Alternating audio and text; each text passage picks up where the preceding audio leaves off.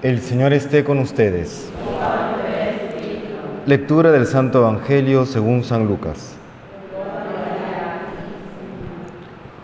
Cuando llegó el tiempo de la purificación según la ley de Moisés, los padres de Jesús lo llevaron a Jerusalén para presentarlo al Señor de acuerdo con lo escrito en la ley del Señor.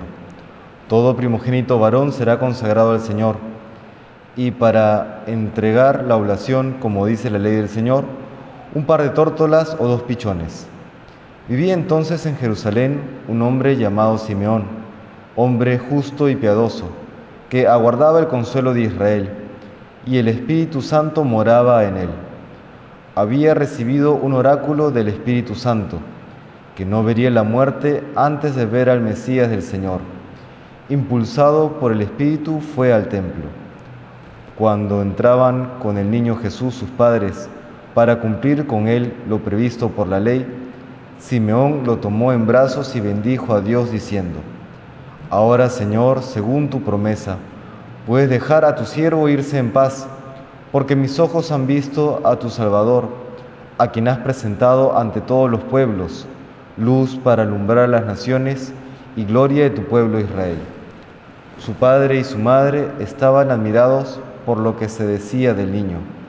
Simeón los bendijo diciendo a María su madre, mira, este está puesto para que muchos en Israel caigan y se levanten.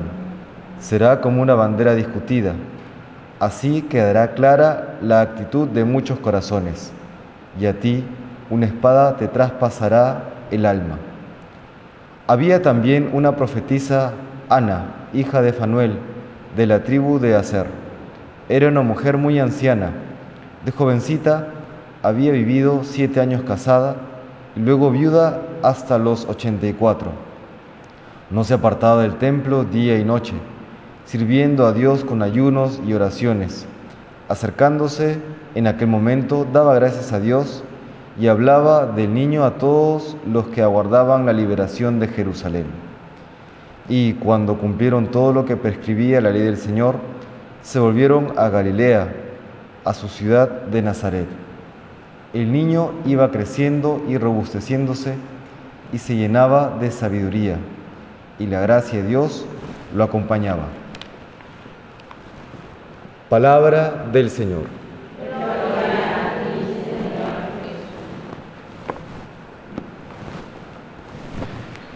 Ya han pasado 40 días de la Navidad y por eso hoy celebramos la fiesta de la presentación del Señor quisiera notar un par de cosas.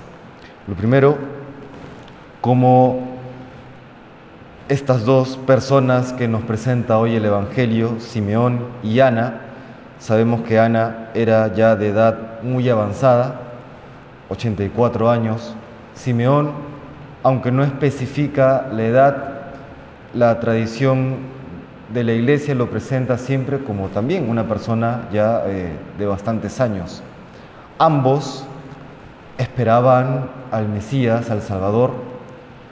Ambos habían mantenido esta esperanza a lo largo de toda su vida. Fíjense qué interesante, porque suele ocurrir más bien que conforme pasan los años, conforme vamos envejeciendo, solamente en términos humanos, o para quienes ven la vida solamente en términos humanos, esta esperanza va decayendo, porque la posibilidad de realizar los anhelos o los propios sueños, pues se van reduciendo. Estas dos personas, sin embargo, más bien podríamos decir que tenían la actitud contraria. Conforme pasaban los años, esta esperanza aumentaba. ¿Por qué? Porque lo vemos en los, en los labios de Simeón, porque el Señor le había prometido que vería el Salvador. Entonces, conforme pasaban los años, se decía, estoy un día, una semana, un año más cerca de ver realizada esta esperanza. Lo mismo tiene que ser en nuestra vida, la esperanza de llegar al cielo, la esperanza de estar con Jesucristo y los santos ya en el reino de los cielos.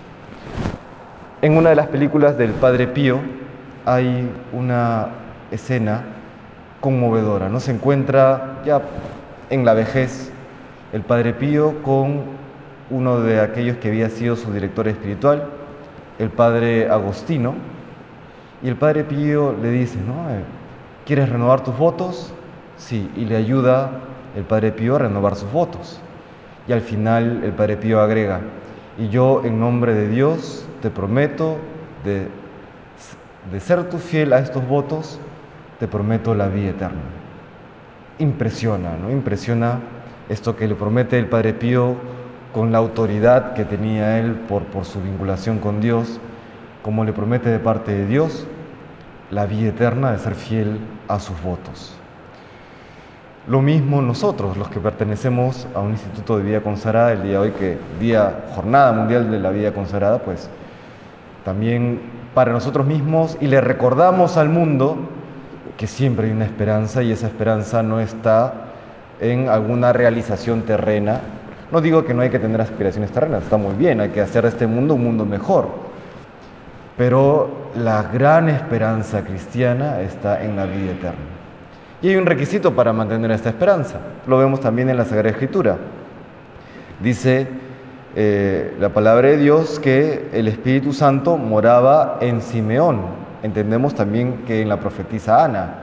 Es decir, para mantener esta esperanza es necesaria una vida de gracia.